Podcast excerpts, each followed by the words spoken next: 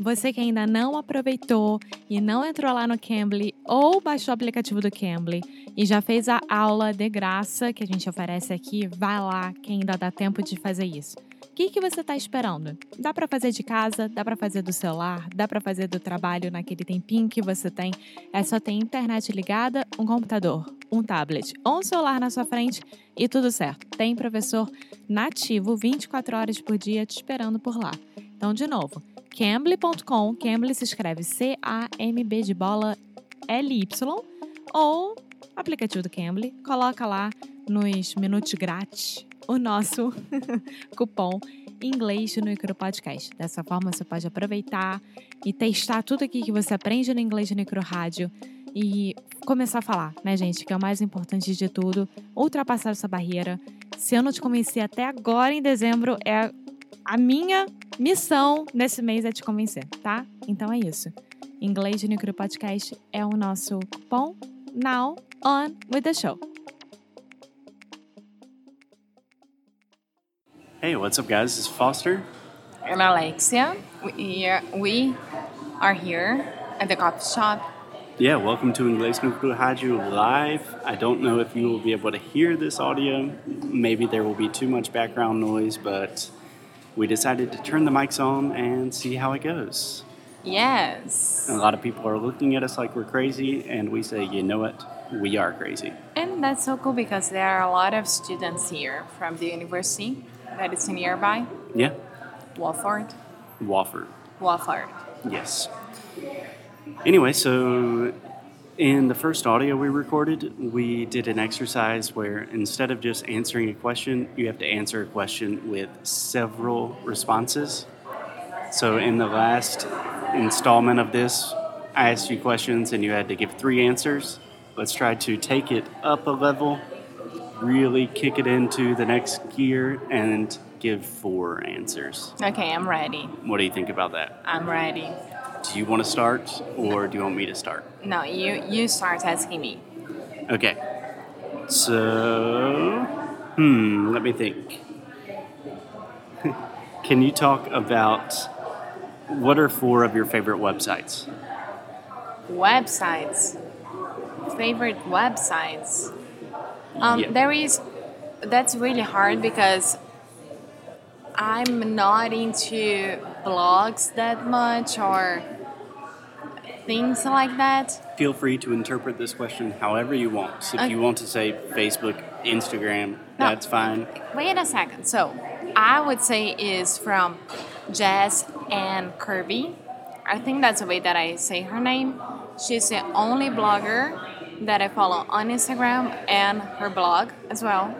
I think that she's really, really cool. She's from Rhode Island. and she's always posting things that I like to follow, like clean makeup and skincare, and clean, Organic, natural yeah, and clean. um, stuff. She was the one with the cute little house you showed me. Yes, Yeah, she's cool. she's very cool. She's very, and she's so honest. She's like, guys, I'm not feeling like blogging today, so bye. I'll see you in a week. You know, she, she's Nice. super okay. Okay, that's one. The other three, that's the most difficult one for me. The most difficult question. Yes, Okay, you're on your computer literally almost all day. working. Okay, apart from work, what websites do you go on? I can probably point you in the right direction. Uh, Globo.com.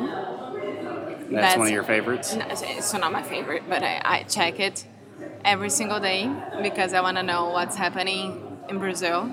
Anthropology, So, Urban Outfitters. no, anthropology for sure. I go there. Nordstrom Rack Okay, and Sephora. okay. Any extras that are not clothing, makeup related? I can't remember. That's cool. I can't remember. Yeah. I'm sorry. No. I'm sorry. No wrong answers here. cool. Do you want to ask me a question? Yeah. Oh, timeout. I always go on timeout. Timeout.com Yeah. slash For Porto. travel, food, that kind of stuff. Yeah. Yeah. Timeout's cool. It's very cool. So, you, mm, can you talk about four places you would like to go on vacation? four places that I would like to go on vacation. Okay. Vacation. Are we talking about country, cities? Cities. Okay, cities, and are we talking about realistic, like this year or anywhere? Let's you you have you have to answer four. So two realistic and two non-realistic. They're all realistic. No, you I can understand. Go wherever the hell I Yeah, want. You understand. Okay, so I will give you four places that I don't. Maybe I will go to one of these this year, but four places that I'm really considering going This this, and next year. year. 2020. Yeah. Oh, he's so cute. Cute little baby walking by. Cute little baby. Ah, that's Jeb. Huh? Ah. I know that baby. that's uh, my friend Clayton. Oh, that's a baby. That's I saw him his so... brother's baby. Aww. okay. Okay, four places that I want to go in 2020 cities.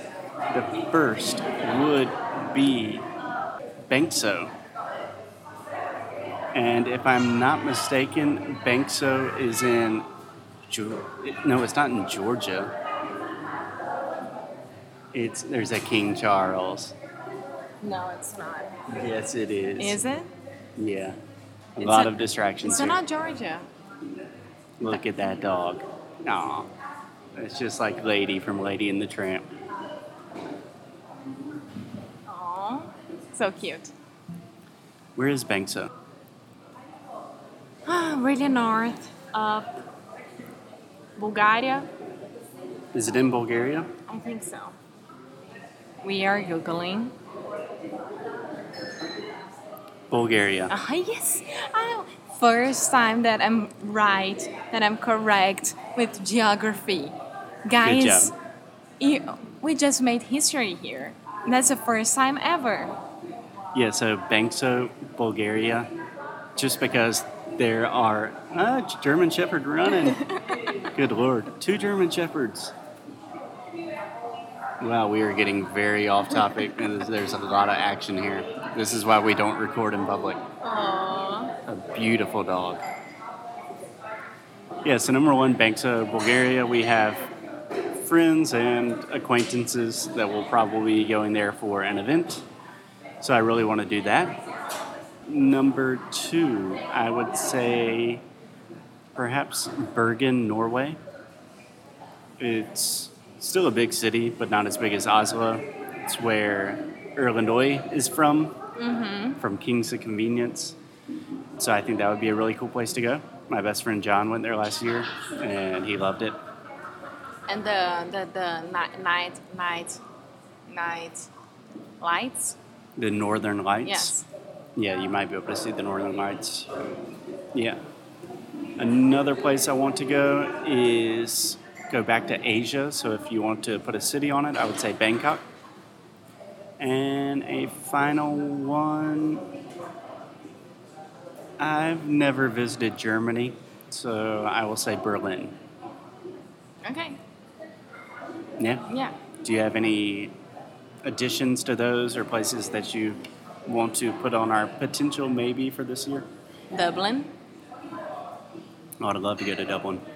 Prague, I would love to go to Prague, Copenhagen, Copenhagen. Yeah. Copenhagen. Are you just naming European capitals? No, I'm not. I promise I'm not.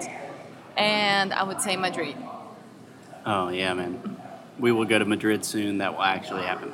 Yeah. Cool, Yeah. cool. So can I? I'll ask you one more question. Yes. Can you tell me about four? Hmm. Let me think. Let me think. you decided to not to go with the ones on the list. We had some examples, and I want to be creative. Can you talk about? Tick tack, tick tack, tick tack. Where I am? Four, Okay. four things that you are scared of. Spiders, snakes, gators, and sharks. Okay, you did not let me finish my question. Four things that you were scared of that are not animals. Oh, I would think blood test,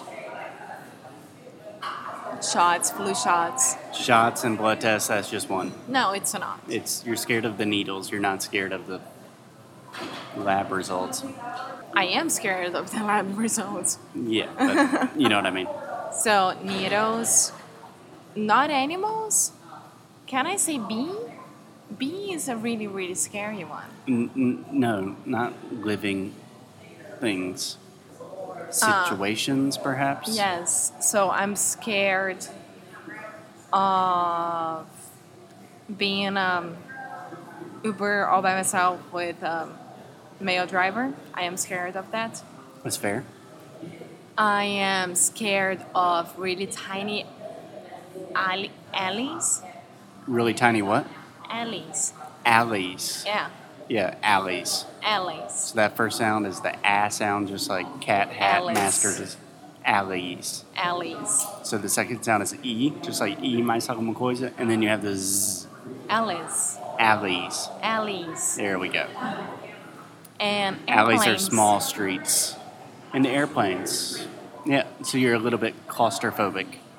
Yeah, uh, with the alley alley thing, it's like I I can't get out of that place, and I really really scared of someone following me or Right. It's a mix of being claustrophobic and getting robbed or something. yeah. All right. That's a bad thing about growing up in Rio. So Yeah, totally understandable. I think that's good for today. Do you want to go back out in the wind? yeah, so you need to go to the gym. I don't need to, but I want to. bye bye, Bye. beijo. Muito obrigada por ter escutado mais um episódio aqui do nosso Inglês de Necro Rádio. Como sempre, vou pedir para você deixar sua review, deixar o seu e-mail no nosso site inglêsdenecru.com, ficar de olho nas novidades que a gente sempre manda, nossos recursos grátis, enfim, todas as novidades que a gente puder, a gente vai estar compartilhando com vocês, principalmente por e-mail. Então, é isso. Eu quis aqui dar esse recado. Como sempre, obrigada pelo suporte e a gente se vê no próximo episódio, tá bom? Bye!